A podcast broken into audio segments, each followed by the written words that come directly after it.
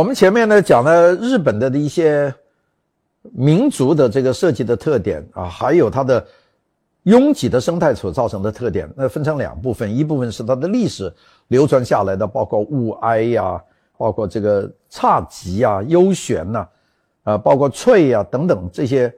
这些它的民族的一些特点，那个我们已经讲过了。我们又讲了日本的由于生活空间的拥挤形成的几个很大的设计特点，比方说这个便携性啊、多功能性啊。它的紧凑性啊，还有它的简单呐等等。那么现在我们讲讲日本的当代的设计走了一条什么样的路？日本呢，这个设计呢，它有一个比较长的一个过程。它早年的日本是有人到包豪斯留学过的，这个有两口两夫妇，一共有三个人在包豪斯是拿到了毕业证的，回来呢办了日本的类似的学校。那么日本呢有一段这样的发展的过程。日本呢，到战后呢一蹶不振啊，因为日本在一九四五年呢被打败了，美国占领，所以日本呢在恢复经济的时候呢，日本希望呢能够把设计呢脱颖而出。这个时候呢就出现了一个重要的人物，这个人物呢叫盛建胜。盛建胜呢是日本的最重要的一个这个现代设计的一个启蒙的一个大师，他办了日本的这个设计协会，他办了这个日本的设计杂志，并且呢他鼓动。并且主持策划了1964年的东京奥林匹克运动会，那么并且呢找了一些非常重要的日本的设计师呢一起来设计这个奥运会的各种的标志和海报。比方说这个非常重要的一个东京奥运会的这个海报呢，就是由招仓直四来设计的，就是由这个盛建胜来组织的。那么这一些海报和它的 logo 呢，基本上呢是使日本的这个形象呢焕然一新。他那个做法很漂亮，他日本的这个国徽呢是一个太阳，这个圆形，他呢就把奥运会的五个环呢就变成五个圆，也就都是圆。日本那个圆呢就变成了红颜色的一个圆，下面的五个环呢就变成了波浪，金颜色的波浪上面有一个太阳升起来，做的就是这么一个概念。那这个概念，并且它用的字呢就是金色和这个红颜色，就是两个字体。所以呢，这个一做出来呢，就脱颖而出。那跟着这个呢，他们做了一系列的东京奥运会的这个标志，他们的标志呢是做的非常的好啊。我们从一九六四年的东京奥运会到一九七二年的慕尼黑的奥运会，这个日本呢是走出了一条自己的这个康庄大道。日本呢，它有一个设计的标准的制度，这个制度呢叫 Good Design 啊，就是叫做好设计。好设计是日本的一个设计的一个奖啊，不像这个德国的红点呐等等这些，它面对全世界。日本的 Good Design 呢，就是针对日本自己的，那就是日本的好的这个作品得奖。这个奖呢，门槛呢非常的高，也不容易得到这个奖。那么 Good Design 呢，就慢慢的就变成了日本的一个位，我们叫 G Mark，就有一个机制的这个这个奖。那么日本得到这个奖的。这些作品呢，他们有一个店是专门卖这个 G Mark 的奖的。我到呃东京啊，有一条路叫表参道，表参道呢是一条时尚路，大家可以去去的。到那个呃代代木呃这个奥林匹克运动场，从那地方对着的就是表参道。从青山到青山表参道，你顺着那里走，那条路全部都是设计店。在那个店里面就有一个店，那个店呢就是 G Mark 店，就是 Good Design 得奖的店。那走进去，差不多每一样东西你都想买，就做得好。我们讲到日本的这个整个的这个它的这个发展呢，这些年它的当代设计它有几个方面发展的非常快，一个就是它的建筑设计，日本的建筑设计，呃，是达到了登峰造极的地步，它有。一二十个设计师都是达到世界最好的这个建筑师的水准，可以有一个专门的讲座讲日本的建筑设计，它占的比例是非常大的。日本的工业设计呢，这个占的比例呢也也非常的大。还有日本的平面设计，那可以说是世界上最顶级的。还有日本的时尚设计，所以日本要讲设计来说呢，起码有四个领域都在世界占领先的地位。但日本呢，有很多人做了很多早期的这个铺垫工作，比方说这个盛建胜写了《设计运动一百五十年》，呃，招商直四啊，他写了三本教教材，平面构成、色彩构成、立体构成，也影响了中国等等这些，这些就是早期的奠基者。那么日本呢就往下走，在朝汤直视他们以后呢，日本呢也走出了一条路。那么其中呢，它有几个，一个就是日本的产品设计，日本的产品设计是走的是蔚为壮观的。我们看索尼是作为日本的最大的这个产品生产公司，它的用的这个做的这个照相机啊，做的这些视听器材啊，都是非常好的。这个索尼设计中心呢。呃，它有一个很大的一个设计的一个总部，在这个地方呢，它一共用了两百五十多个设计师和工程技术人员在这里工作。这个里面有工业设计师，有平面设计师，有科技人员，有发明家，有交互设计师，有界面设计家，有包装设计家，有用户体验专家，组成了一个大的团体，在这里开发了三千多多样作品，一个纯粹做产品的公司。有这么大一个团队，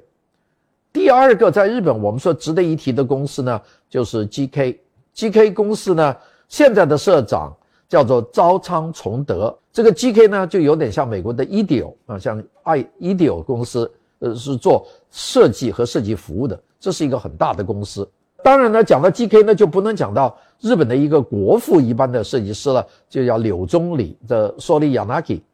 Sori Yanagi 呢，他。二零一一年就去世了。一九一五年的人，他是日本的最早的这个设计的一个启示者。但是呢，柳宗理的的设计生涯非常长，他一直延续到二十一世纪啊，这是一个很重要的人。他呢的父亲是一个民意运动的发起人。我们讲民意运动就是手工艺运动啊，民意运动呢在日本呢是比较早的一个运动。那么柳宗理呢？在东京艺术大学去读书。一九四二年，他呢就帮这个到日本工作的科布西耶来做事。那么这样呢，他有有过一段和现代设计师的一个很好的过程。然后呢，他在毕业以后呢，他又开始做大量的设计，受到了科布西耶的影响，但是又有日本的我说的传统的影响。所以柳宗理呢是做了一些非常精彩的设计。他一直在设计里面坚持自己的哲学。啊，他要用最大限度的去表现，在生活场景里面使用这个功能性和舒适性，所以他的东西呢，不是那种哗众取巧的东西，甚至有些时候可以说是朴实无华的东西。我们有一张凳子叫蝴蝶椅子，就是它典型的设计，就两片这个弯板的这个胶板当中又用条螺栓把它捏紧，又好看又有象征性，并且呢。跟神道的神那个庙呢还有点相似，就叫 Butterfly Stool，这变成世界最重要的一个设计。它设计了很多铝的用品，都是老百姓用的、日常的。呃，你看起来非常简单，但是呢，你在这个很平庸里面，你可以看到它有很精彩的部分。它跟我们街上买的锅不太一样，这就是真正设计过的，并且有自己精神的作品——柳宗理的作品。日本还有一个很重要的一个设计设计师叫剑持勇啊，叫做 Kamochi Isamu。这个这个人呢是是一个艺术家，又是一个设计师。那这个人呃在国外有很长的时间，那么他设计了一些非常精彩的东西。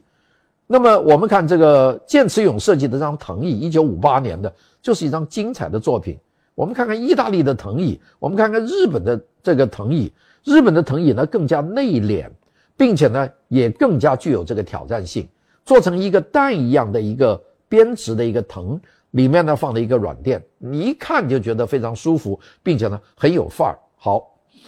剑齿勇的最受影响的是这张椅子，这张椅子叫做卡西瓦多切尔，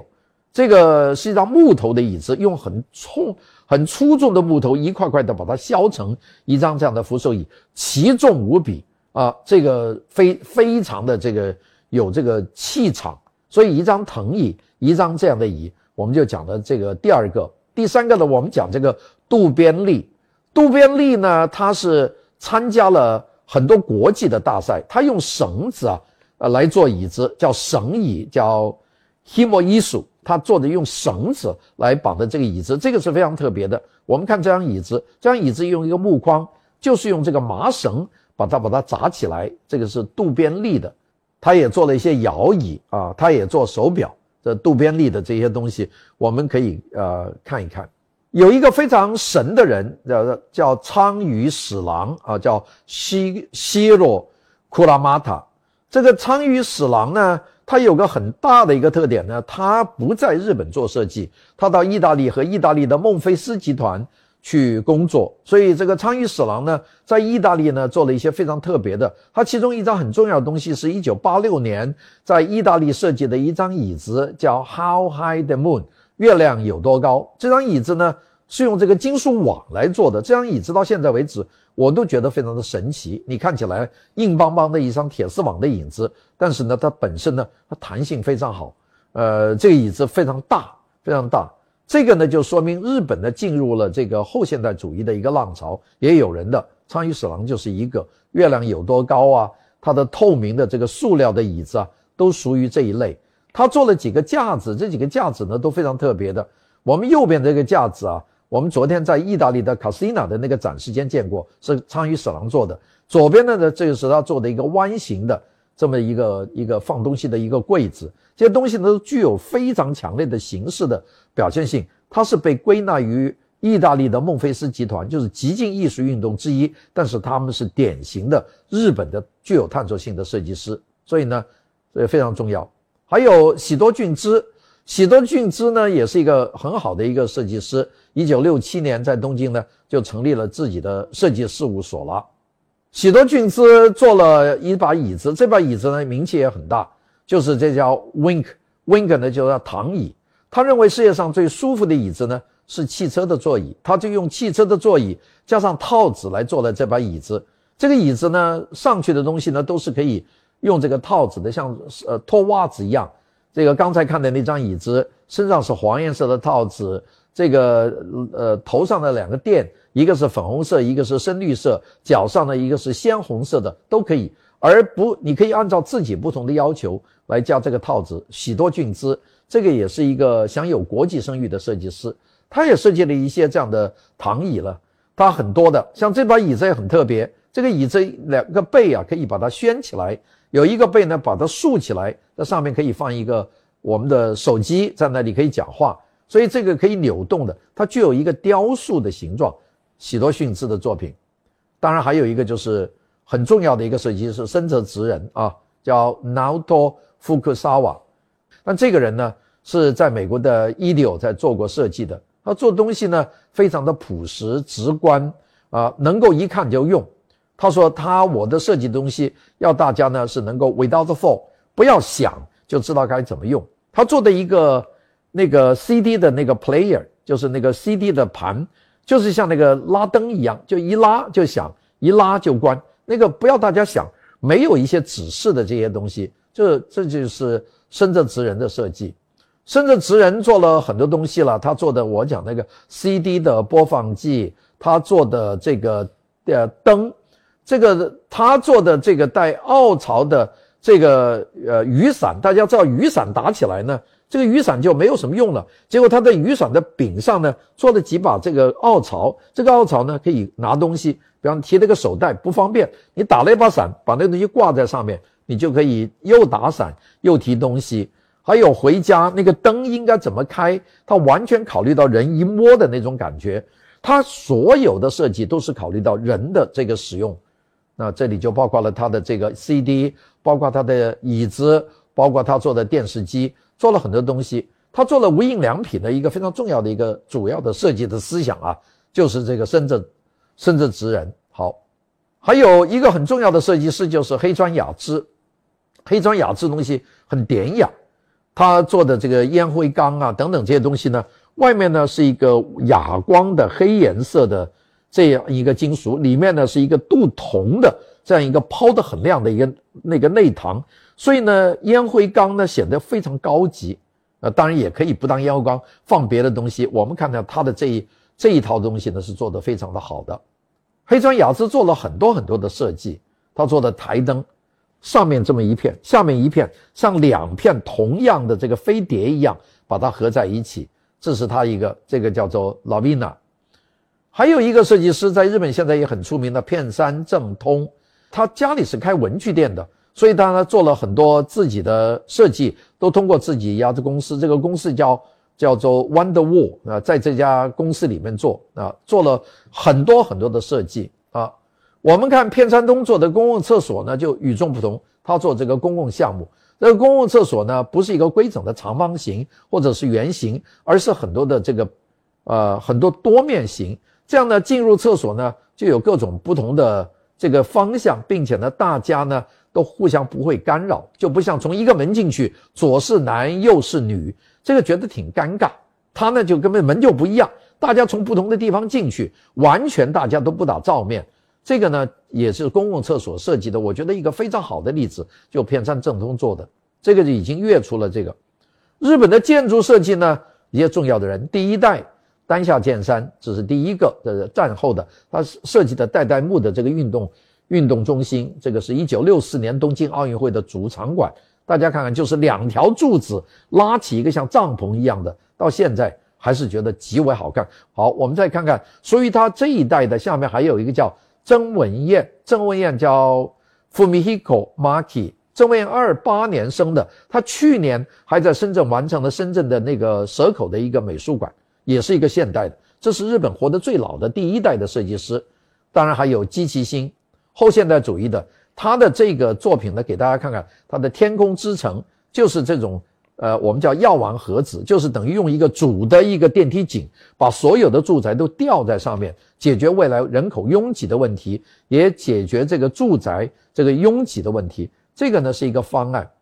还有这个迪原一男，这个卡祖沃。新罗哈新罗哈拉，那么他做的呃很多建筑都具有很强烈的现代性，还有黑川纪章，这就是我前面讲过的他那个呃 capsule 啊，就是这个药丸药丸建筑。不过这个建筑我听说今年好像要拆了。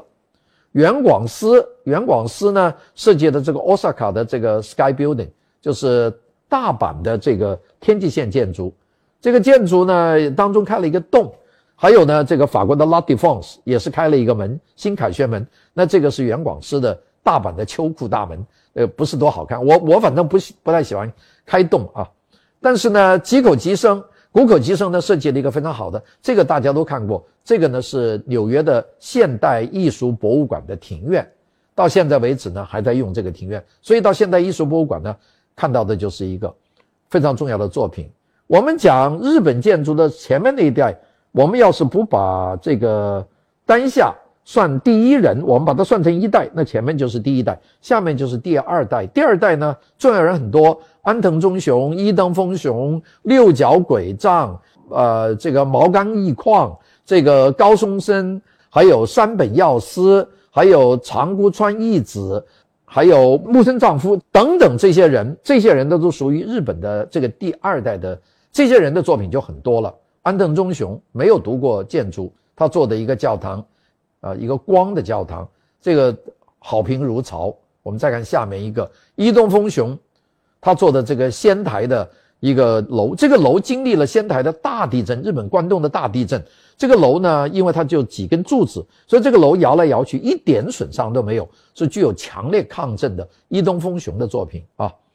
六角鬼杖这个我很喜欢。就是东京武道馆，这个武道馆的这些小方块呢，又像游戏，又像积木，又像日本的这个传统的这个武士道里面的武器，它有一种民族感，但是呢，又不完全用这个形式呢去表现出来，好，就是完全淋漓尽致的做得非常好。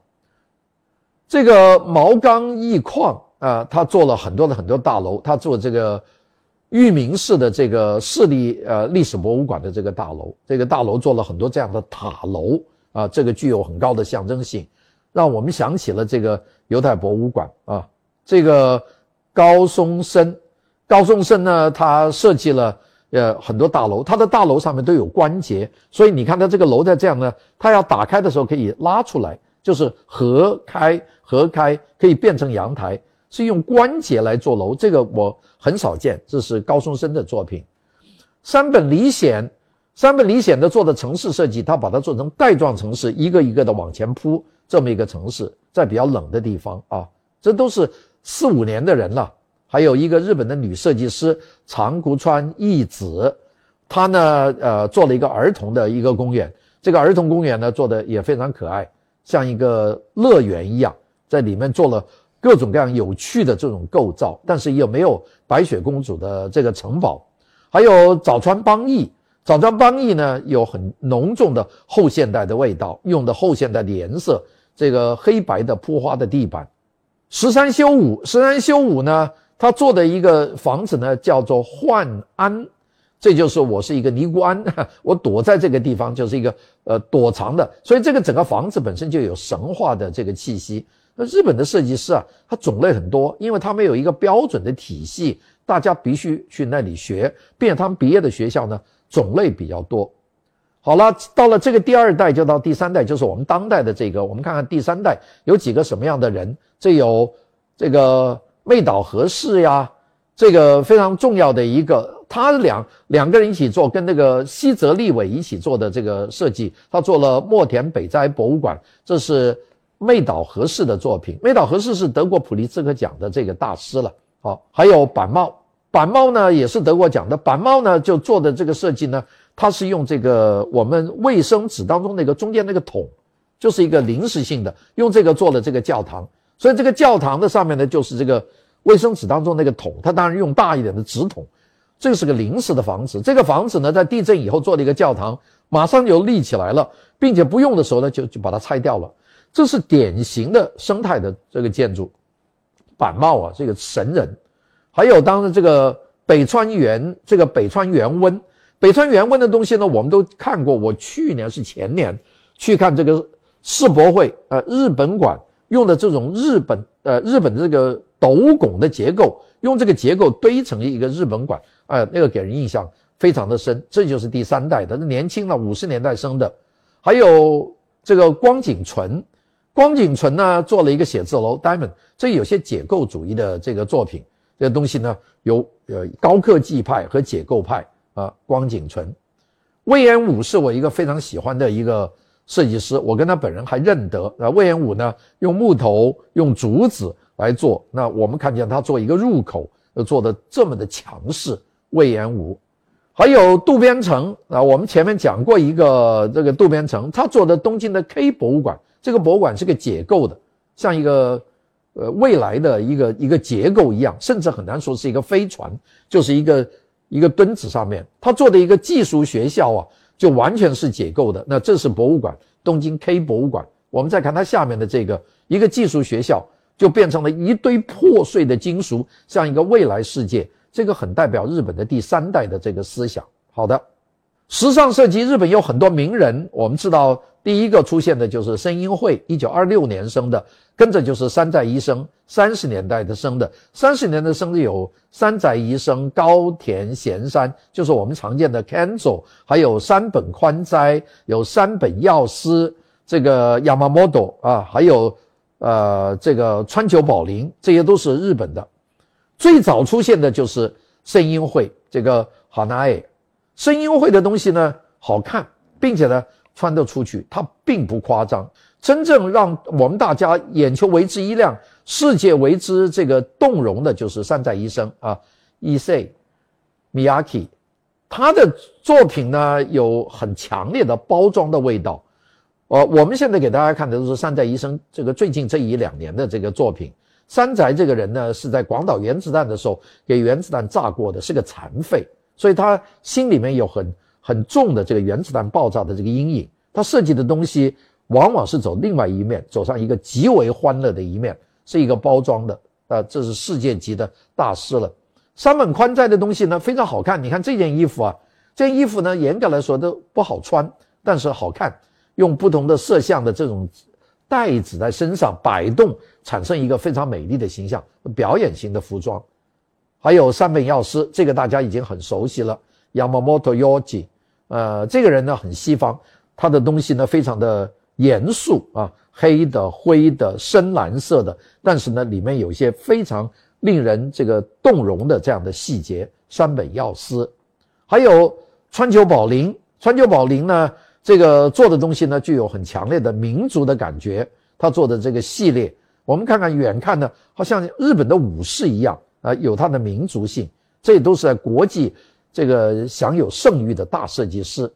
日本的平面设计出现了一些非常杰出的大师。那么在战后呢，就开始启动我们讲到了圣剑圣，讲到了这个等等这些人，我们过一过这些重要的这些人。一个呢就是三层龙一，三层龙一生的早，一九二零年生的。他设计了很多很多的东西，但是以他的一九九十年代设计的保护日本森林的这张海报是最为出名。他用了汉字，就是用了“林”和“森”两个字，因为中文的这个字啊就是一个木字，他用了密密麻麻的木字来构成的森林，来呼吁大家保护森林。这个呢得到了美誉，这个在西方大家都认为是很奇妙的东西。山城龙一这个很早的作品。还有一个很重要，就是龟仓雄泽。龟仓雄泽是日本现代设计的奠基人，他呢出道很早，一九六四年，龟仓雄泽呢就帮东京奥林匹克运动会呢做总策划人，对大会的标志、海报、视觉系统呢进行总体的策划，做了很多的工作。龟仓雄泽的东西呢，他很重视这个视觉的传播。在没有电脑的时代，他做出的东西呢，有三维感、立体感、未来感、空间感。我们看看这个东波传播节的这个海报，一九八六年的，就做得非常的现代。他晚一点以后呢，他做出的很多东西呢，都越来越飘逸。那我们看的是早期的，一九六七年做的这个《idea》这个杂志的封面，这个其实上面呢是一些字，用一些排的线来布出了。这个字的这个封面非常的具有这个张力，又非常的简单。福田繁雄这个大家都知道啊，这个叫福库达啊喜基友。这个福田繁雄呢做了很多非常精彩的海报，他的海报呢我们估计大家呢都能够看见，他的往往呢是用漫画的方式来做这个讽刺的。我们看几个，他呢很善于用这个黑白做，他做的这张海报演绎的海报，我们就可以看见。这个白颜色的是女性的腿，黑颜色是男性的腿，一个向上，一个向下，是爵士乐 Tango 舞。这个这张海报呢，很多人都喜欢，好多人都愿意收藏。这个就是福田繁雄的这个重要的作品，还有永井一正，这也是一个对中国的这个文化的这些线条啊，用的是非常的这个流畅的一个人。我们看这个他的一些作品。他呢做的作品呢都很奇幻，他做的很多海报呢都是跟演绎和展览有关的，这些都像那个超现实主义的绘画，他的整个作品都有超现实主义的感觉。永井一正，日本的平面设计师啊，每个人都走了一条完全不同的路，这个呢其实和其他国家往往都很像，的很不一样，他每个人都很不像。比方说田中一光。田中一光呢，就是一个我们很多人很崇拜的设计师。那个田中一光设计了一个日本的这个歌舞伎的这个海报，演出是在洛杉矶演出的海报。我们看见他用的是一个七巧板的形状，在方格里面半边圆形，然后用几个颜色，大家一看这就是歌舞伎的头像。但仔细一看呢，用七巧板这种传统的东西来做成海报。田中一光这张海报呢，是可以说世界海报之最。我们说要列世界上最好的十张海报，田中一光这张这张肯定走不脱。田中一光办过一个个人展览，在里面也显示出了他自己的这个风格啊。这个田中一光，还有这个我们叫这个横尾中泽，横尾中泽呢也是战后所涌现的一个非常重要的设计师，但他用的都是怀旧，怀什么时候的旧呢？怀日本的这个呃明治维新时候的那个旧。他用的风格都是明治维新时那个风格啊，都是演演绎的这样的海报啊，具有日本波普的这个特征，就是宏伟中泽。我们看看，用了一些旧的照片，用了一些当时的这个图，把它组合起来，做成了他的这个作品。还有佐藤晃一，这个 Koichi Sato，一九四四年生的啊，就我这个年龄的人，那么他做的设计呢？不太喜欢用文字的说明，往往用图形。他做的一个新的音响、新的媒体的海报，做了一个盒子，里面有一条发光的鱼。这个呢是讲这个音响好。大家看右边上面有两个很小的小小两排字，这个讲的就是讲音响有多么的美好。佐藤晃一这个海报都是收藏级的海报，他做的这个樱桃小口，这也是一个戏剧的一个海报，这个口呢给封住了，这个都是做的很具有这个非常强烈的视觉形象的。我们讲那么多人，还有五十峦微唱，五十峦微唱的名字要叫伊格拉西呃塔纳诺比，一九四四年生，也是跟我们这个年龄差不多的人。